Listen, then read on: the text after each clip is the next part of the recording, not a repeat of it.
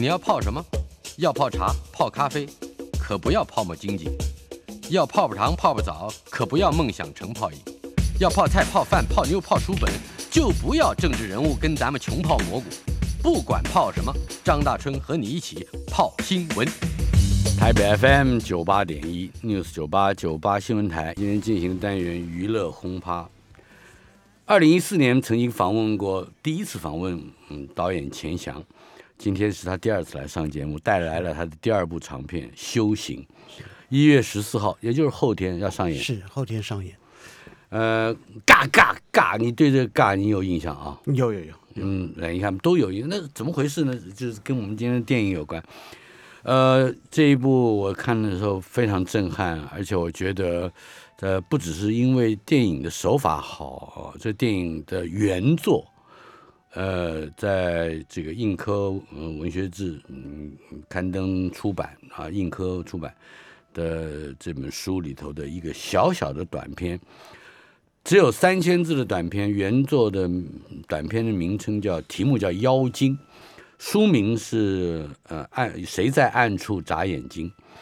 呃，作者王定国，这也是过去二十年来我认为台湾最好的短篇小说家。呃，我我相信你也很喜欢他的作品，非常非常喜欢。这部作品只有三千字，而且实际上可以嗯称之为故事性的情节，大概只有三个小段落，是分别是坐车带着父母。跟父母吃饭，嗯，以及揭露一个就揭露一个，呃，父亲多年以前外遇的秘密，还有第三段故事，大概就是到疗养院去探视，是这个父亲从前的外遇对象，呃，同时母亲也借由这一次探视，来好像表彰他自己的胜利和维护他的。他他的所拥这个叫做什么治内法权？是是是是是，拥护他的治内法权的一个一个一个一个象征手段。好，修行，嗯，你谈谈你怎么看上这部原作《妖精》这个过程因缘啊啊！谢谢大春老师。那呃，这部片这这个小说我大概很多年前看了，嗯哼，看了以后我就大力的。第一个是大力的推荐给我所有身边的朋友啊哈，然后我就有一个朋友已经把它改成电视剧了哦，所以他已经有一个电视剧的版本版本，呃，也已经上演了吗？已经上演了。然后我读这小说，其实第一次读的最震撼的，当然就是小说本身，然后最后妖精的眼神，嗯，那个事情我忘不了，那个事情我一直忘不了，就是。就是已经被判定为有精神疾病，或者说是失智的，是这样的一个人。但是他有一个，好像你用他用原作者的话讲，既清澈又咄咄逼人的眼神，是。那那件事情简直迷幻的要命，就是可以想象那件事情。但是我越来这件事情在我脑海里头沉淀越久，呃，那个妖精对我而言就已经没有失去色彩了。嗯，真正对我感受强烈的是，这对夫妻回去接下去的人生到底该怎么办？嗯嗯，这个这一位夫人在此刻似乎宣示了主权，似乎得到了某些的，也不知道得不得到的胜利与快感。嗯然后如何接下去再面对他们的人生？嗯那这个事情是让我让我。牵肠挂肚了很久很久，嗯哼，所以就鼓起勇气跟就想把它改成剧本。三三千字的小说，你要至少在我看来，嗯增加了呃，填补了，甚至还从作者的原本的意志之外，呃，放进去融进去了一些新的东西。呃，对原就一个改编作品来说。这部作品修行，他他花费了哪一些力气去填补新的题材进来？好像你先改变的是他的观点，对不对？我第一个，我把他他本来是儿子的观点，叙呃儿子是叙事者，是儿子是叙事者，然后这个观点我改掉了，这个观点我改掉了，原因是原因是我很想知道这一个太太，嗯，妈妈。这个妈妈接下去该怎么过日子。嗯哼，我似乎得要用她的观点来看。当他宣誓完主权之后，当他做完这些事后，他满足了吗？嗯哼，然后那个先难道满足就是结尾了吗？对，难道满足就是结尾了吗？日子还要往下过，人生还继续往下过，婚姻始终存在。是那这个这个头没解决，接下来后面事情挺麻烦。嗯哼，那呃，这个先生似乎也没有解决掉这些事情。是那光这些事情就够我填补的够多了，就是接下去就可以塞得满满了。那呃，王定国老师的原著给了很，他的小说实在是太过，他太多太多很细腻、很细腻的描写。嗯哼，那这些描写让让我得以看见这些人存在的困境。是那这些东西是我我决定要改变它的原因，就是他其实给我了一个再创作的很大的一个可能性。这是我我在片子的一开头，我们会很惊讶的嗯看到非常像仙境一般的啊这么样大树、草地，呃，一群呃有志的修修道者呃在那儿摸摸一棵树，或者摸找寻是自己呃呃跟自己匹配的一棵树。呃，这里面也应该有一些象征的的意义。同时，嗯，这一群闭着眼睛，应该说是戴着眼罩去摸树的这修行者，好像也跟你的婚姻预言是有关系的。嗯，好，我我想我想讲另外一件事儿，好想讲另外一件事儿，就是在我的朋友里面，嗯我现在五十多岁了，然后朋友大概这个年纪，太多太多人在婚姻之外会寻求某一个更稳定的，除了先生或太太之外，会寻求一个更稳定的依靠。嗯。哼，这个依靠常常会是呃主啊、佛啊、呃嗯。心灵之神啊，或是谁。这个这个人似乎比自己家里的那一半可靠得多，啊，或或者是伟大跟完美的伟大跟完美 跟对可嗯就是完全是在自我内在建构出来的一个完美的状态。嗯哼。那所以你你讲的这还是真正的宗教，真正的。就是不是一般的这种真正民俗的什么，嗯。好，我再讲另外一个事情，就是因为这些东西我们都去做了很多填调，嗯哼，然后我去真正参加这些这些仪式，啊哈，然后，好，这我可能要先提讲到那个嘎嘎嘎了。嗯，对，我们不是讲嘎嘎嘎嘛，刚才。好对？呃，有一次我跟陈香琪两个就去去了那个道场，嗯。然后我们就开始，这个道场里头大概二十多个人在里面，嗯哼，十几二十个，有两个男生，一个是我，然后一个是一个八十多岁的老先生来在打瞌睡，就在前面，修行者，呃，修算行者是修行者也是修行者。嗯，然后其他都是大概是跟我大概年纪差不多的中年妇女，嗯哼，哦，都是妇女，都是妇女。啊哈，然后前面那个老师就开始指导这个动作，嘎嘎嘎嘎。嗯这是一个他们是说是从印度传过来的一个一个某种瑜伽的仪式嗯，之类的。然后他说要从你的内心深处把这个东西整个力量吼出来，嗯。然后大家就开始拼命吼，然后就嘎嘎嘎嘎嘎。然后呢，老师就一直在旁边加强，把你所有的不满，把你生活中所有遭受的怨气，把你的所有东西吐出来。是，在那一片声音那个嘎嘎嘎之后，完全转换成哭泣，现场十几个人开始爆哭，嗯哼，我简直是吓坏了。因为你在虽然人在局内，可能你的心态是在局外。对我那感香琪呢？香琪也吓坏了。嗯，对我们两个是去去见习的，是，可能没有，就是我们在表演没有心理准备，没有心理准备是这样子的状态，然后每一个人开始嗯真的是哭啊哭的，然后后来就习惯了，嗯，后来我们就习惯了，就是在这样子的场合，它变成某种心灵的寄托，它变成某种出口嗯嗯啊，感觉上你已经回答了我我刚才的问题了，嗯。就是那个嘎嘎嘎之前，嗯，是。就是如如果戴着黑色的眼罩，让看不见这个世界，可是你知道面前有一棵树，而又你要去抱住那棵树，说不定那就是一个你觉得更大的依靠，或者是更可贵的依靠。不过，骗子在描述中年甚至接近老年的呃一对夫妻，这这他会让我想起来伯格曼的电影。嗯嗯，我不能细节上的问，但只能大略的说，先谈谈，如果伯格曼对你有影响或者是有印象，在你的创作的时候，伯格曼的意义是什么？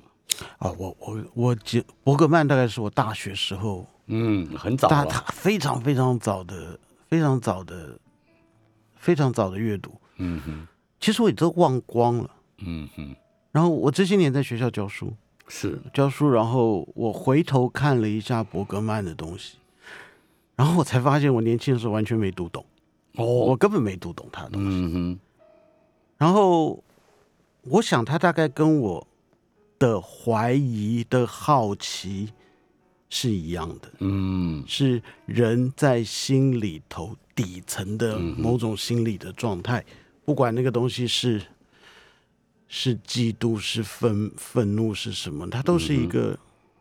一个那是一个人的，我我称之为人的完整形态，嗯哼，就是除了表象之外，它内在有一个巨大的在在难以难以难以难以形述的一个可东西。是他的，我特别看你的片子，从头到尾我都会有几次出神，都想起伯格曼的，嗯，这个《秋光奏鸣曲》。光奏鸣曲，《秋光奏鸣曲》里面有一个几乎没有能力开场的一个丈夫，必须同时应付他不了解也不能进入的，呃，进入那个世界的呃妻子，同时还得应付他一个更尖锐和更坚强的丈母娘，所以他有非常多的那个压抑的状态，那个压抑到甚至到伯格曼会故意让演员不要去发挥他的演技，呃，甚至表演也会中断，在某一个场合或者某一个动作发生的时候，陈以文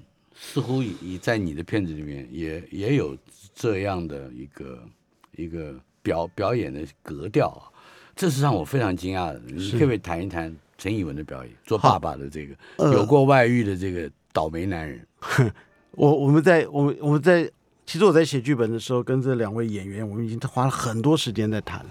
啊，然后有一天我走在就走在南昌街吧，然后陈以文就问我，他说：“导演啊，你这个片子你要的表演是高于生活，嗯还是等于生活，嗯还是小于生活？”那当然，这个我完全理解的语言，高于生活就是更夸张形式的表演，不是一般生活的表演。等于生活就是日般日日常的演出，写实写非常实的现实非常写实的演出。小于生活，我不懂了。陈以陈以文就讲说，这举个例子就是，你今天如果牙痛，我是看不出你牙痛的，嗯哼，但是你的情绪、你的反应、你对食物的咀嚼，嗯哼，你就我就知道你在牙痛，嗯，我知道你身体哪里不舒服。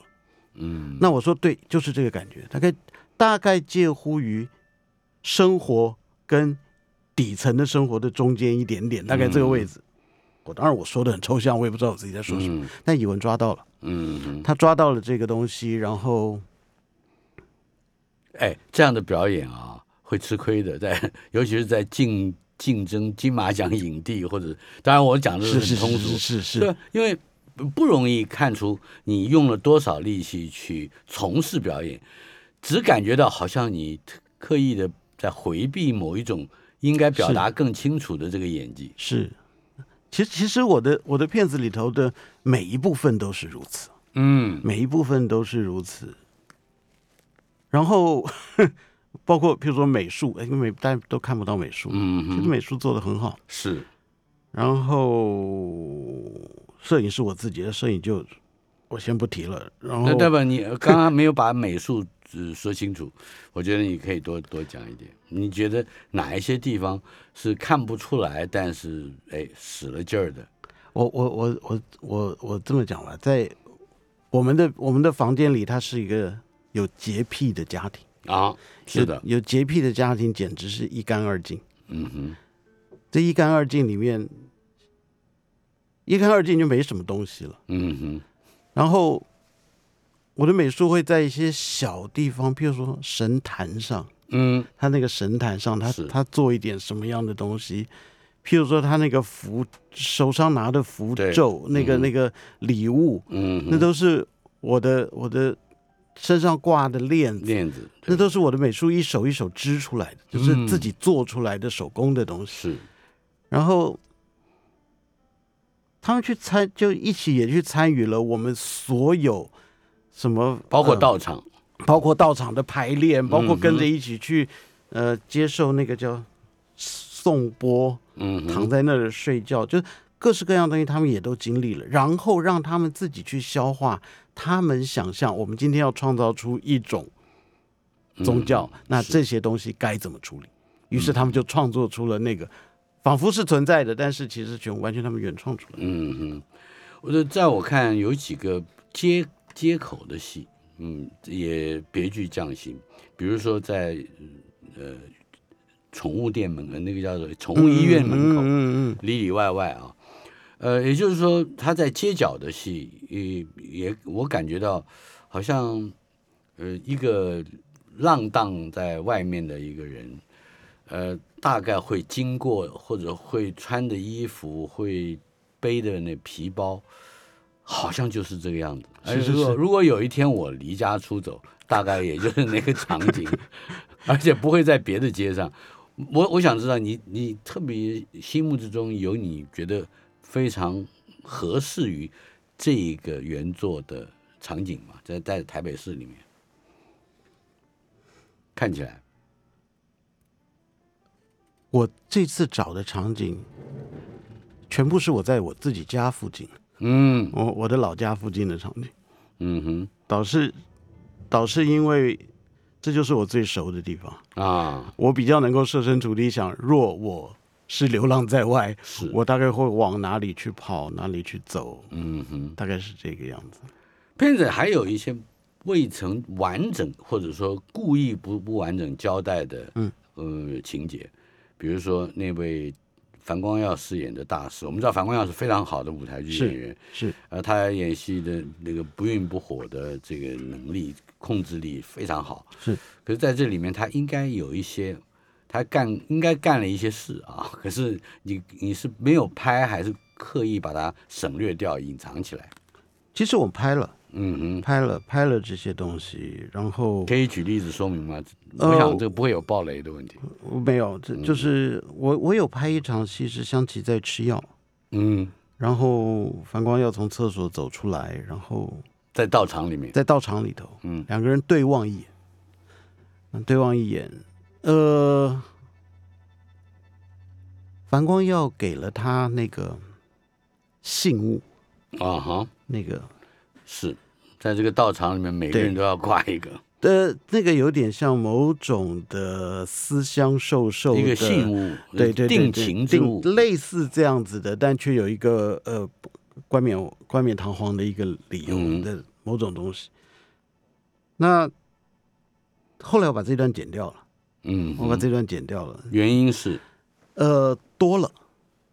呃你有二十秒钟的时间告诉我什么东西多了，太漏了。对，太漏了。有些有些情感不能说这么清楚，说说这么清楚，你不会觉得，如果你这样这样维持着这么样一个清清淡淡，会很容易让你的电影观众不进场吗？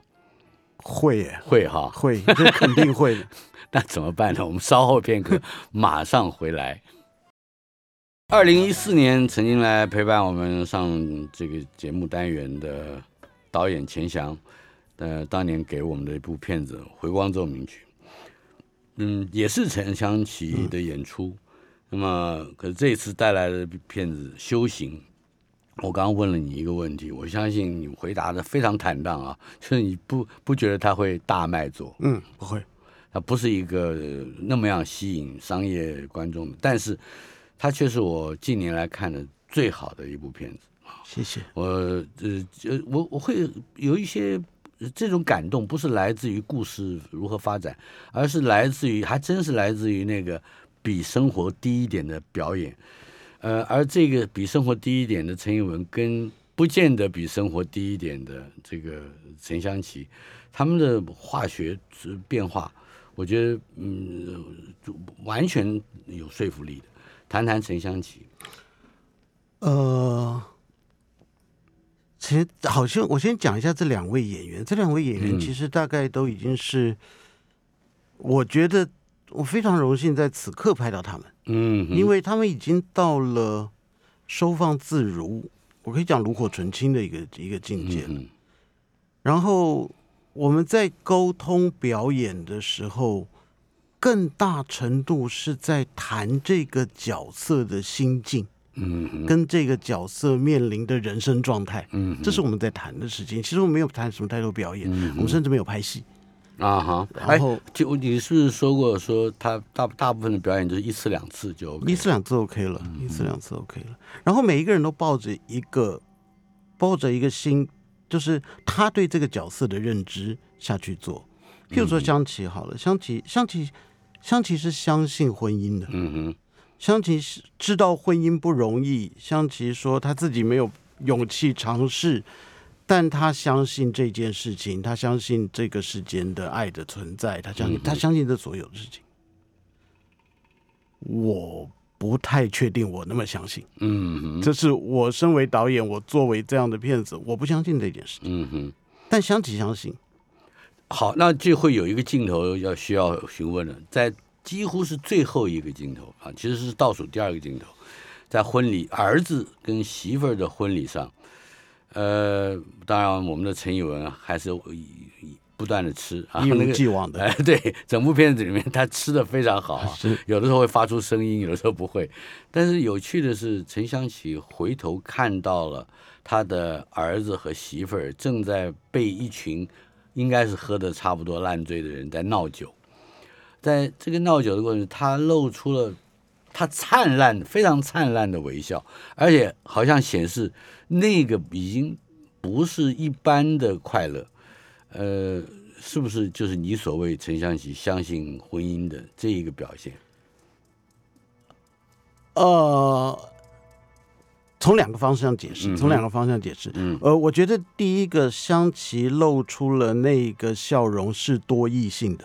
嗯，是多异性的是儿子的成长，嗯哼，儿子的对于对于亲情的那一部分，嗯哼，那对于自我婚姻的这一部分，我不确定，我不确定他是不是确定这件事情。嗯，那好，我我额外的插一句，就是这些所有在现场演这些结婚的这一群人，是。全部是香琪的学生。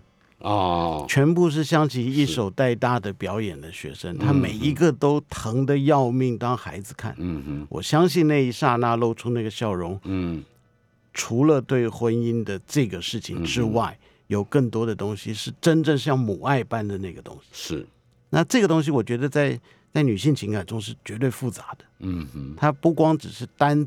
各想到自己的需求的，是，以及还有对外发散的，以及这所有的事情，我觉得那个笑是是相当暧昧跟多义的，而且必须是多义的哈，是必须是多义。呃，只有两个主要的演员在整个故事里面，可是还有一个我们从通常一般人不会常常愿意待的地方，就是疗养院。嗯。而这疗养院里面又有一个关键的角色，也就是多年以前跟陈以文曾经发展出恋情的或者是爱情的这个，嗯，一个写我们称之为，呃，叫好像他的名字叫可云是吧？苏可云对，是吧？称之为小三的角色。谈谈这个角色，你是怎么样从原著里面转化出来的？在原著里头，他几乎是一个决定性的角色。嗯哼，那。一个太太带着自己的先生去看一个已经没有、已经失智的小三，嗯哼，这个简直就是主权的宣誓，以及我要胜利的宣誓。呃，这个小三该做什么样的反应？这是我一直在思考的这件事情。我思考两件事情：这个小三代表的东西是什么？嗯哼，以及这个小三本身该有什么样的表现？嗯哼，本来其实我们拍了很多小三，包括陈香琪对这个小三的状态，但是我们后面也把它都剪掉了。呃，你的意思是在我疗养院里面？对。呃，原因是什么？原因是这个小为什么剪掉？这个小三的存在，它不必然是完全真实。嗯，它有可能介乎在存在的他者以及存在在香琪内心的某种状态。嗯，这两个东西可以同时存在。是，所以。好，呃，我先讲一下柔敏这个演员，好，不讲的有点乱。柔敏这个演员其实他非常好的一个演员，然后为了这个角色，他把头整个头剃掉了，然后开始做，他染了白哈。对，他他本来有一点，哎，好像还染白。嗯，然后他做了很多，他一直在尝试着怎么样去达到那个状态。嗯哼，我给他很多奇怪的指示，然后让他去。所以他一方面要演一个看起来像疯人啊。一方面，你又不能完全判断他到底是不是具备着某一些清明的知识，是然后知见。我一直我给他一个一个一个一个功课，叫做眼睛露出了天真的，嗯，虽然有老的 老的脸孔，但露出了某种天真的眼神，嗯哼，大概是，然后他就试试着去揣摩这些东西。是，呃，那有一场，嗯，这陈香琪和这个。柔敏是吧？嗯，他们他们两个的是算是嬉闹或者是玩笑的戏。呃，如果在我们的节目里面讨论出来，会不会影响到观众进场看到的嗯的震撼应该不会吧？不会，我是很震撼。嗯，谈谈这一场戏的设计，你要想很久是吧？对，那个空间，那个空间是一个独独特的空间，是。那个它是户外的，是开放的，看起来是自由的，是，但是它是一个绝大的阳台，大概比一般人家庭的阳台大个十倍、二十倍，是啊。然后它四周围有有有有，但是四周是笼子，笼栅栏，是个栅栏。然后他们是在外面，嗯哼，在户外，在户外的，但是是被框架中的，嗯哼。然后一番的搏斗以后，剩下陈香琪一个人在那。嗯哼，嗯，这位进入疗养院的这个苏可云哈，这个前女友把陈香琪反锁在阳台外面。呃，这个时候，当他陈香琪要呼救，或者是说，哎，我被关在外面，没有人会来，没有，没有，嗯，因为没有，他看起来就跟。一模一样，嗯嗯，跟里面住的人一模一样，一模一样，一模一样。我我刚才一直在想，我怎么不爆雷，然后把 把这个没有办法，好像有点难。可是这是一个非常了不起的设计，原著里面并没有这一段，原著里面这这个既合理又不常见，可是又极具这个爆炸性的动作戏。哎，坦白讲，它是个动作戏，呃，是是让我看群全身的鸡皮疙瘩都起来了。这件事情很美好的一个观影经验。这件这件事情，香琪有提供了一个很好的一个东西，是他他说他自己有一点曾经曾经有过眩晕症哦。那眩晕症，他情绪激动，在某些状态下就开始天旋地转，就晕了，就会倒下来。这个事情给了我一个一个一个启发。对，因为你也还设计了一个伏笔。嗯，在第一场的时候，你就让他发作了这样的一个，是吧？对。所以在后面看起来，他就不会太过于突突兀了。呃，在这一段的节目最后还有一个一分多钟的时间，呃，我还是想要让你补充一下你刚才没讲完的美术，嗯，因为它跟人物的性格有的时候表达起来也很也很吻合，嗯，包括陈以文，对，我们我们这个很好玩，我们借了一个办公室，嗯，然后我们就开始思考。陈以文的工作到底是个什么样的东西？嗯哼，好，原著里的好像在学校里工作，对，然后他就是贸易公司，贸易公司的中介主管，中介主管是什么公司呢？嗯，然后大家，，我我就想说，有什么样的工作是是我只给一个很简单的概念，就是框住个什么东西，嗯，捕捞框住或者什么东西的，然后很我抽象的，很抽象的一个概念，然后美术就开始找了，找到一个身体支架、一个脖子嗯，就是穿衣服的 model，对对对，那个固，定身体的那个架子嗯嗯哼，的医疗设备、医疗器材，哦，那是个医疗器材，对，那是医疗器材，它不是一个时装，对，所以它就是个医疗器材，然后它所有都是架住身体，比如说你你骨折了，你干什么了，嗯脊椎受伤了，嗯，好，如这个到底这个架子有什么作用？稍后片刻，马上回来。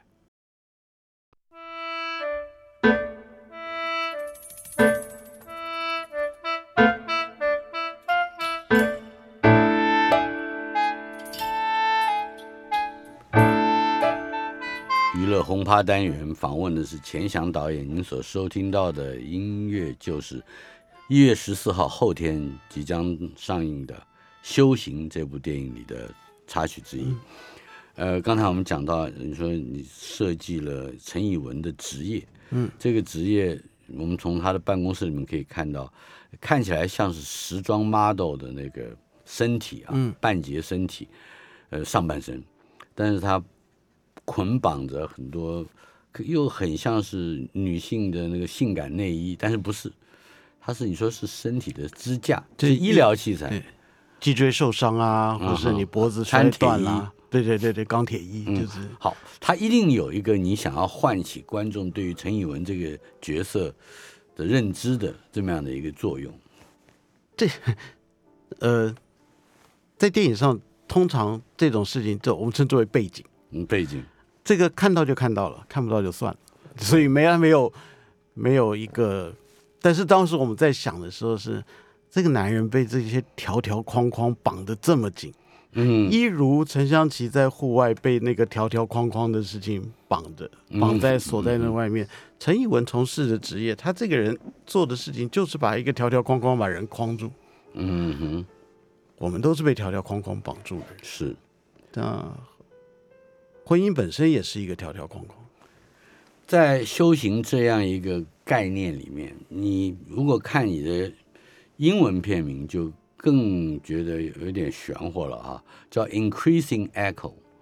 呃，可以解释一下这增加的或者说变强的回回音，嗯，它它有一个什么样的象征性呢？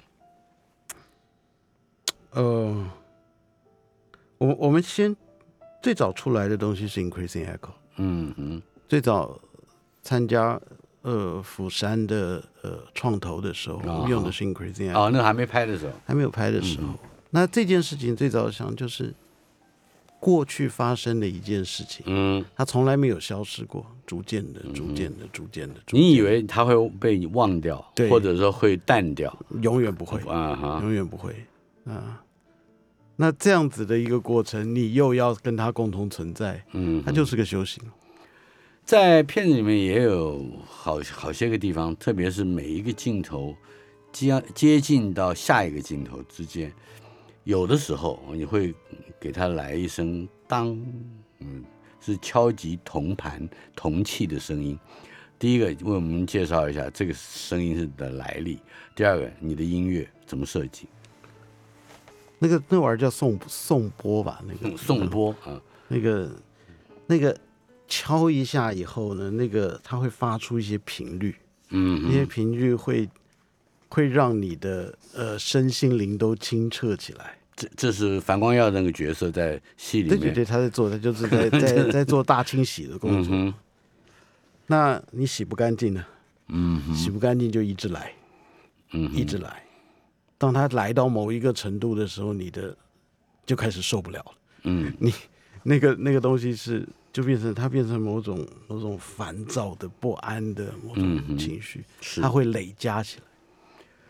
对那嗯音音乐呢？整部片子的音乐，好，我我在想音音乐这个东西是音乐是侯志坚，侯志坚其实在他做了很多，其实台湾最重要的电影，大家都他在做配乐的。嗯哼，他是我高中同学，哦，嗯，我就直接去敲他门，然后把片子丢给他看吧，看看完，然后你就自己把音乐做完嘛。我我我做法就是这样。然后他找了一个很独特，他找了一个乐器叫笙，嗯，那个吹的吹的嗯声。然后他说，这一个声音介乎于人声跟弦乐之间，然后他有某些的压住的那个情感。嗯哼，他看完电影看了半天，他觉得就是这个东西，嗯哼，所以这个声就会变成一个这一个他选择的主调子，嗯哼，然后再加上钢琴的节奏。是，呃，从音乐我们往外推啊，呃，影像方面你是自己长进的，对对对，这个呃你本来就是摄影师，是。嗯。谈一谈这部片子你在运镜方面有什么特别的这个配合演员或者是配合情节而做的考量吗？好，这个事情，我我因为干了太久摄影师了，嗯。我很容易摆出很好看的构图，嗯，这是直觉反应。你讲的是像蓝色大门跟之类的。对对对对，那种那种中破塞摆出来，或是我有拍了太多广告了，所以啊哈，构图一下都好看。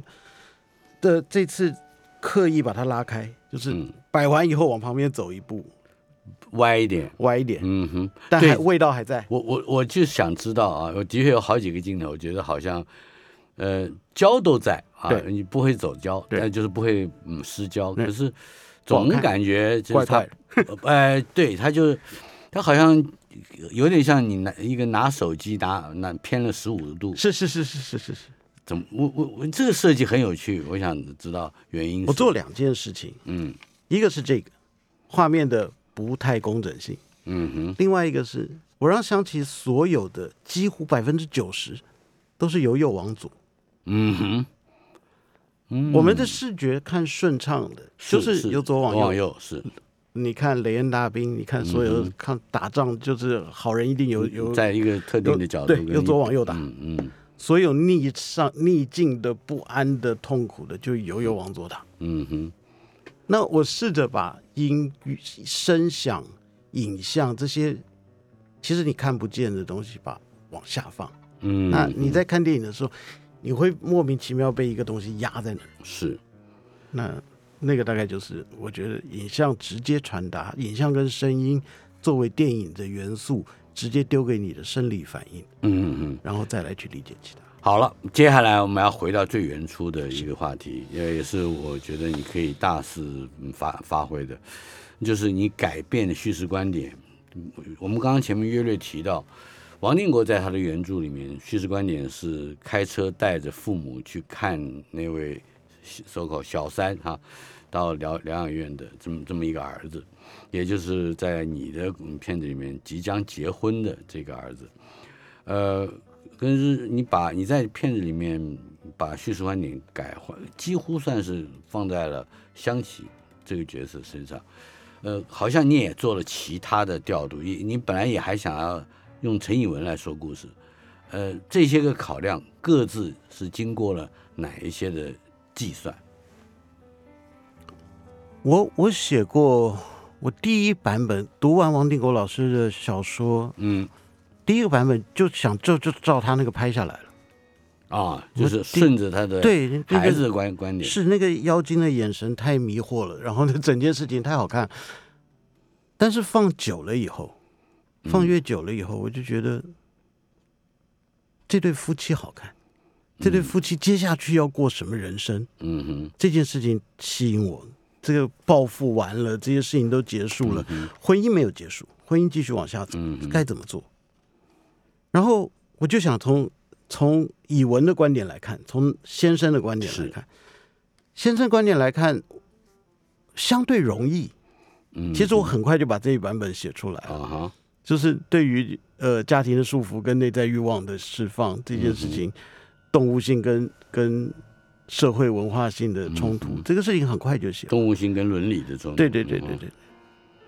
那很快写完这个事情，我发现它不，它少了一些东西，嗯。它少了一些内在的抗争，那个东西太清楚了。嗯哼，然后我就转到香琪，香琪这边反而很难写，就是太太这边反而很难写，因为她的她的整个东西是多重的，嗯哼，他有内在的欲望，就我不要讲欲望好，用天性，嗯哼，某些女性的天性，某些家庭的束缚，某些文化的制约。嗯，那这些东西复杂的混合在一起，它一定是找到某一个方式表现出来。那我想把这个东西就表现出来、呈现出来，但是它内在绝对是多重的。但是你有一个非常好的切入手段，我觉得跟说故事无关，是跟被说的人的象呃的角色的象征性有关，就是一只名为 Terry 的狗。这这条狗从一一一登场就惹祸，嗯。啊，而且这这个惹祸，并你不能怪怪怪它，因为它就是狗嘛，它就是要溜走，嗯，就是要干嘛干嘛，嗯，谈谈你怎么会把一个条狗很那如此巧妙的设计在一个一个在这样两个角色之间，呃，它就它就是个活生生的动物，然后 他很直觉的讲他他的需求。嗯，其实，在片子里头，他他太直觉，他直觉到了我们很好导他的戏。我就不太明白，你你比如说像有一开始他发病，这一那个戏是是配音的吗？还是你你怎么没有，他在现场就是那样，他紧张的嘞。你狗上去那个台子就紧张的，狗要去医院就不容易，而且在这个过程中，香琪一直是带他去医院的，骂他的那个人，嗯陈以文一直是喂他食物的那个，嗯。所以到了最后吵架的时候，那狗只保护陈以文，非常精彩。非常，而且真正精彩的是，其实我们在剪接过程中，他不停的联系，啊哦，他每一段都连得上。我为了这条狗，我觉得我还要再看一次。